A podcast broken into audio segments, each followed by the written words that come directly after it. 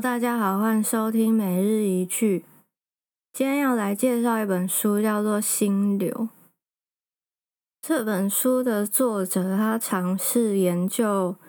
说，人们在什么时候最会感到幸福，并且探索背后的原因。他也是以一个心理学的角度来探讨说，幸福到底是什么，人为什么会感到快乐。作者他自己有提出一个名词叫做“最优体验”。他觉得，虽然我们生活中有很多我们自己不能决定的因素啊，跟种种原因，可是你可以感觉到，有时候事情是在你自己的掌控之中。你感觉到你自己是生命的主宰。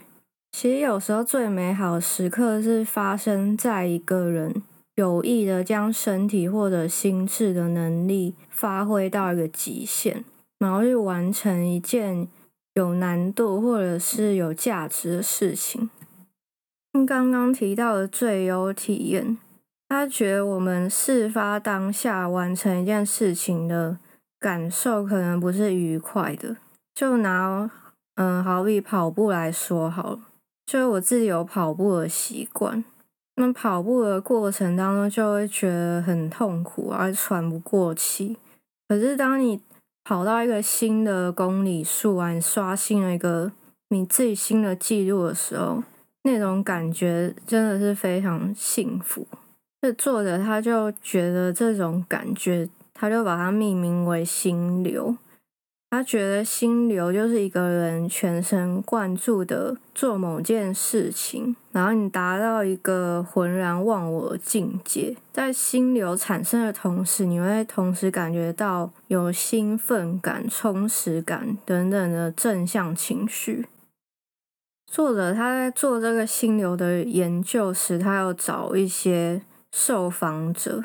那些受访者就描述说，产生心流体验时的感受，就像是行云流水般，就是有一种漂浮啊，好像被水流载着走的那种感觉。他觉得心流体验可以激发让人有更自信、更坚强，可以让你有产生更好的精神能量去达到目标。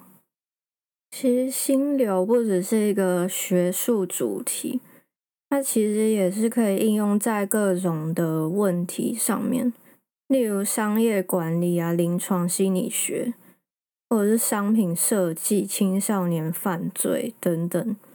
在心流这主题上面，它已经提供了许多新的想法。这本书它也一直提到说，心流是一种。意识上的和谐，就是你可以感觉到你的意识是有秩序的一种心理状态。他觉得一个人在做一件事情的时候，单纯就是以想做这件事情，没有其他的意图，这样子其实就是一个心流。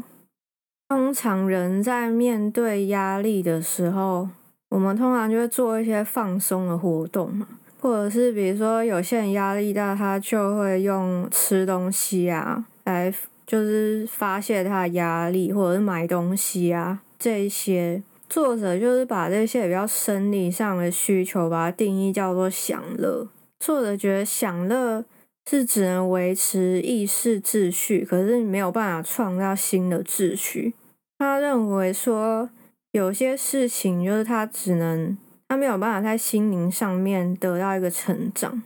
但如果是乐趣的话，就能够带来新鲜感跟成就感。例如，你完成了一个有点困难的工作，或者是你读了一本书，你有了一些启发，或者你今天和谁聊天，然后你突然发现有一些新的 idea，就是这一类的活动，作者就认为乐趣。才是能让我们有所成长。每一个心流活动啊，不管是竞争性、投机性，或者是有其他特质的体验，在心流活动上面都有一个共同点，就是可以提供探索跟创造的感受，让你可以进入到一个新的现实当中。然后必须是有乐趣的挑战性，还有复杂性。然后你在做这件事的时候，你觉得你可以掌控你在做这件事，就有掌控性。心流的重点是说，在提升你体验的品质，乐趣是最重要，就是比名利那些重要。曾经就是有几个世界科学家，是把他们的工作当成是兴趣，他们投身在科学当中，是因为被自己发明的东西深深吸引，并不是说为了从政府申请花不完的经费啊，或者是也不是说为了工作还是什么。那当我们如果意识失去秩序的时候，作者他自己把这个现象命名叫做精神失序，取了一个名字叫做精神伤。它绝对意识造成负面影响的精神失序，就人如果想事情想得太多之后，你的注意力就会不集中，就会造成精神伤。就其实简单来讲，就是负面情绪嘛，就是那些痛苦、害怕、愤怒啊、恐惧或者是嫉妒等等。我们如果把注意力用到不是目标的事物上面，如果你长期都处于这种精神伤的状态，你会渐渐就会变得软弱，你会没有办法再支配你的注意力，你也不想要再去追求目标，就会变得越来越消极。其实简单来讲，就是如果我们整天就是都无所事事，然后就会想东想西嘛，应该大家都有这种经验吧。因为我们都把意识放在自己身上，以自我为中心，才会觉得痛苦。如果今天有一件让你转移注意力的事情，然后它又是一种乐趣的活动，所以在心流发生的时候，就可以让我们忘记自我的意识，而且就是也进而可以让我们有一些成长。在书里面，作者他画一个图表来解释心流。他假设今天是有一个人，假设你今天想要学网球好了，你是一个完全不懂网球的初学者，那你可能是一个在第一阶段，第一阶段就是你的技巧跟你的挑战都是零嘛，就是你从零开始学。这时候你因为是开始接触，所以你会觉得很好奇，这时候会最容易就是会发生心流。嗯，接下来第二阶段就是一个你要提升你的技巧，你稍微有一些进阶，你学会一些进阶的发球啊，比如说你终于可以把球打过网子了，就开始有比第一阶段多了一些小小的技巧之后，可是你马上又会觉得无聊了。是上面的图表，就是第一阶段是。从零开始嘛，然后水平往右是第二阶段。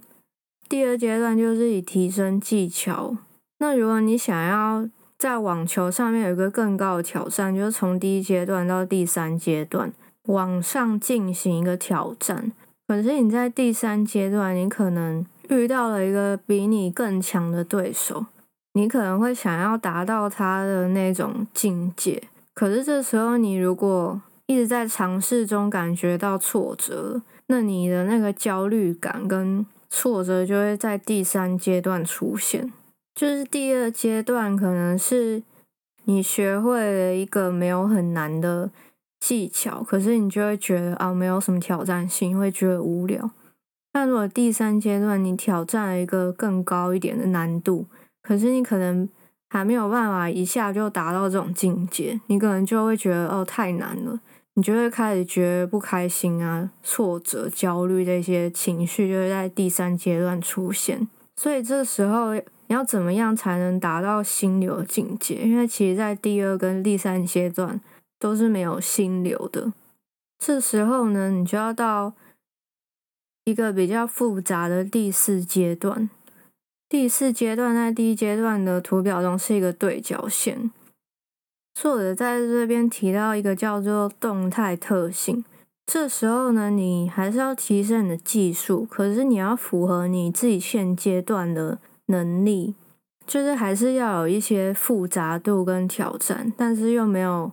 像第三阶段那样一下就那么突然跳了很高这样子。你可以挑战一个可能。比自己强一点点的对手。虽然第四阶段是复杂很多，可是它可以让你有一个重新打球的乐趣，就让你把重新打球的乐趣成为动机，才能够让你再次再把你推到心流当中。其实这个图表就是要跟我们说，因为一个人是没有办法一直做同样程度的事情，你对乐趣的渴望会使我们去探索。然后也会让我们去拓展技能。嗯，接下来要讲说，即使你今天是在一个很恶劣环境中的人，其实也是可以产生心流。怎么样叫恶劣环境？例如讲很极端，就是在监狱啊，或者是集中营的囚犯，他们会在地板上面画世界地图，然后想象自己每天走了几公里。例如，想让自己从亚洲走到欧洲这样子，那其实心流是不受环境的限制，就在于你的怎么控制你的意识。那其实这些人有一个最重要的特征，自己不自觉的个人主义，或者是有强烈不以自我为中心的目标导向，就是不以自身利益，因为他们的行动很单纯的就是在行动本身。还有一个很重要的地方就是自得其乐。这边有提到说，其实能够容易产生心流的人，是可以从家庭的教育中，是可以从这边开始发展的。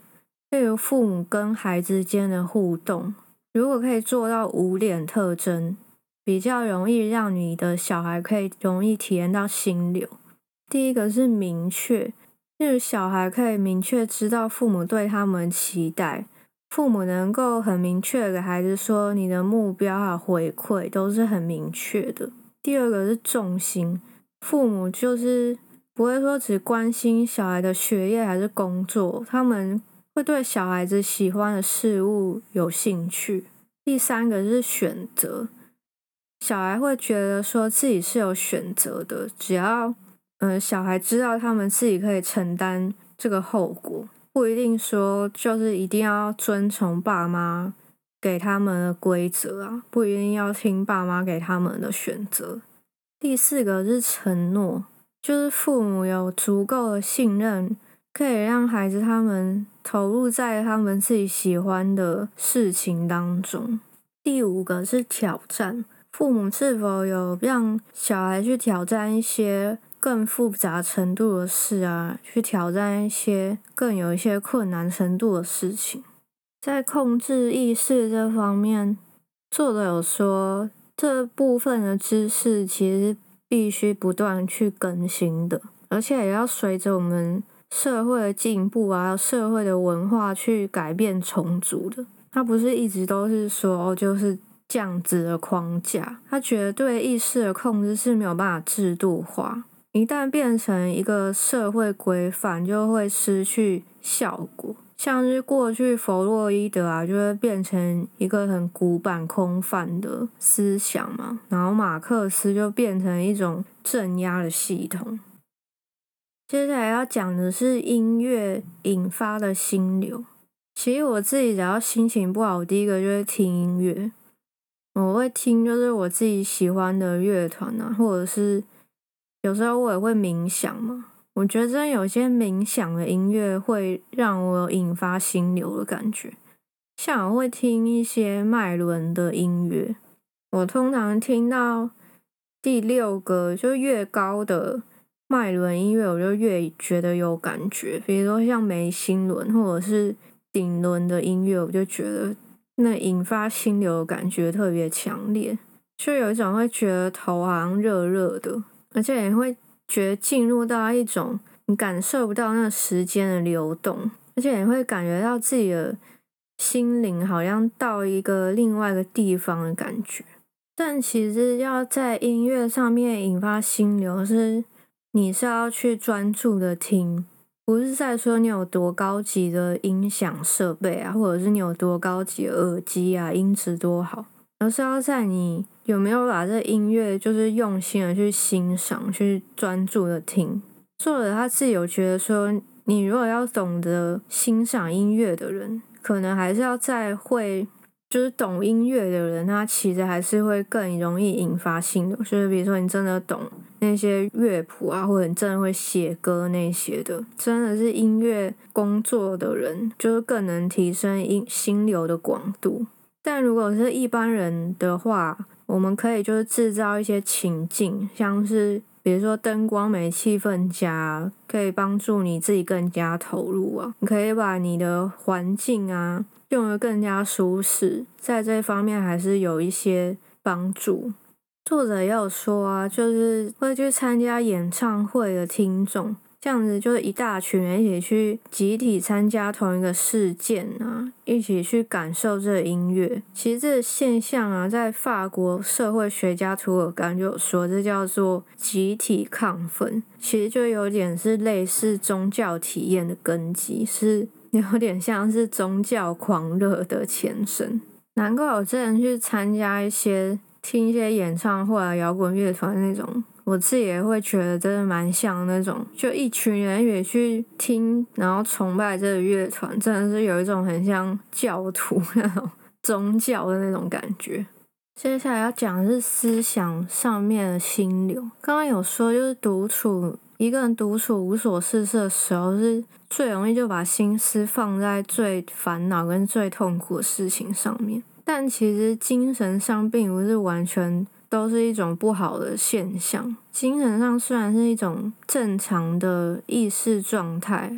它没有用，也不能带来乐趣。可是我们也因为这样子才可以存活。我们可以从做一些。简单的操控心灵的方式，像是其实做白日梦就是一个很简单操控心灵的方式。在你的过程当中，只要把你心里的图像当做是一连串的事情，然后去给它排演。例如，你今天可能讨厌你的同事，好，你可能在心里面想象，你今天把那个同事在你心里面杀了，这样。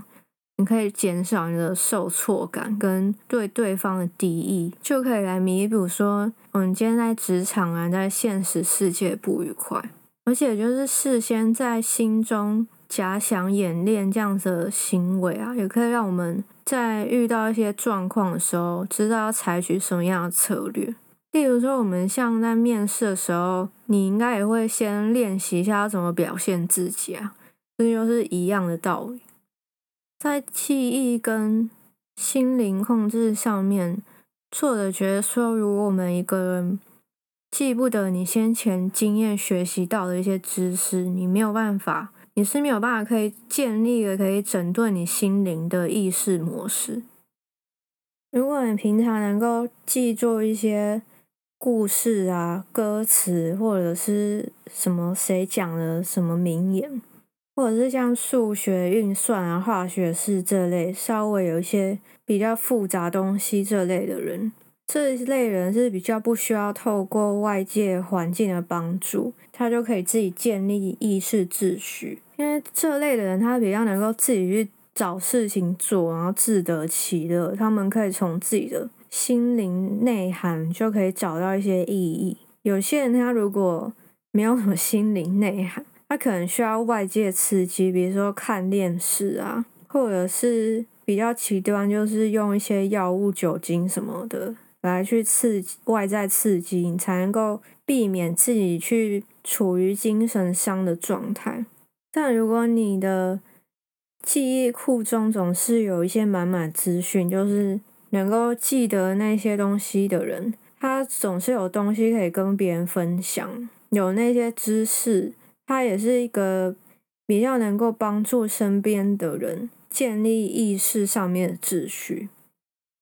那要怎么提升你记忆的价值呢？我们可以从自己有兴趣的领域开始。可是你也不需要强迫说你一开始就要记一大串东西，你只要先记住你觉得你自己觉得是重点要记住的东西就好。就是从一点一点开始，这样你自己才有掌控感嘛，你才能够掌控这些资讯。那你在整个用心记忆的过程，才会变成是一个有趣的事情。那在记忆方面呢，很重要就是要有文字的，讲到文字呢，以前希腊哲学家赫拉克利特有讲过，道是永恒不变的，但人类对它的理解始终都在原地踏步。那这边的道是指文字。约翰福音中呢，有说宇宙被创造之前，道已经存在。